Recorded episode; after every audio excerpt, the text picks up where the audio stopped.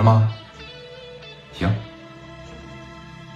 聂磊回不来没事啊，告诉他，砸他店儿的是青岛菜刀队的胡英杰，听明白了吗？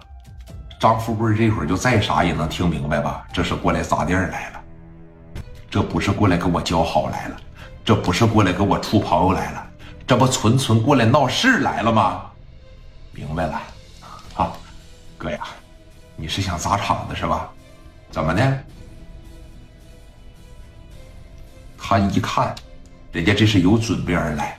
而且背后吧，那小子他妈眼珠子都发白了，大黄头发，一看吧就有点尖沙嘴段坤那个小死出，知道吧？在这一摁着，废什么话呀？啊，砸！这一说砸，富贵当时啊，让人他妈朝这脑袋上，当时朝脑袋上梆着来了一下子嘛，一脚就给富贵踢一边去了。富贵这一把学翘了，这是磊哥教他的，说什么事别逞能，那。能说让他们把店砸了，咱都别说自个儿再挨顿揍了。你这小体格子吧，也基本上盯不住，说再挨揍了。那富贵吧，往旁边这一站，就说了：“你们尽情的砸吧，因为磊哥呀，他是最了解的。当时心里话了，你怎么砸的我家店儿？到时候你还得原封不动的把钱给我拿回来。”你还得说哪儿给我砸坏了，你还得重新给我装修。你乐意怎么砸，你他妈就怎么砸。富贵这一把绝对是情商高了。对了，磊哥不给培训了吗？见什么人你说什么话呀？对不对？你说这砸着砸着，咣咣咣咣咣咣咣咣，这就开始砸了，把整个一楼啊，基本上就给砸烂桃子了。呃，赢不了业了。你要想营业的情况下，你除非还得说重新进点桌椅板凳，重新装修装修，重新规划规划。来来上包房，来上包房。这一说上包房，底下这一帮人往包房里边十个房间嘛，夸夸这一进去，拿着小卡簧把沙发呲溜呲溜两下子给你划掉。哎，拿着砍刀朝墙这壁纸夸划两下子全给你周了。上面的台灯五连发啪这一撸，朝上面哐这一抢，小菜刀基本上是没往外砸，十个小包房这就全给破坏掉了。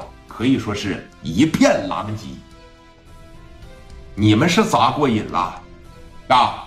哗哗，这底下老热闹了。哎，这边你看，富贵就在这站着啊。砸吧，砸吧，啊！我反正是啥也不说，是吧？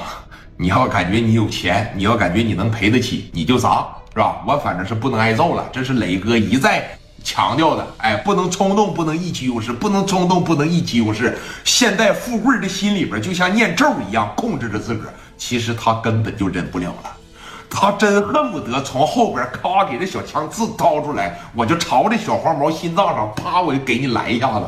富贵真想这样，但是心里边啊就默念：我不能冲动，我不能冲动，让他们砸，让他们砸，砸完了以后我给李哥打电话，我不能冲动，我不能冲动。在这就这样。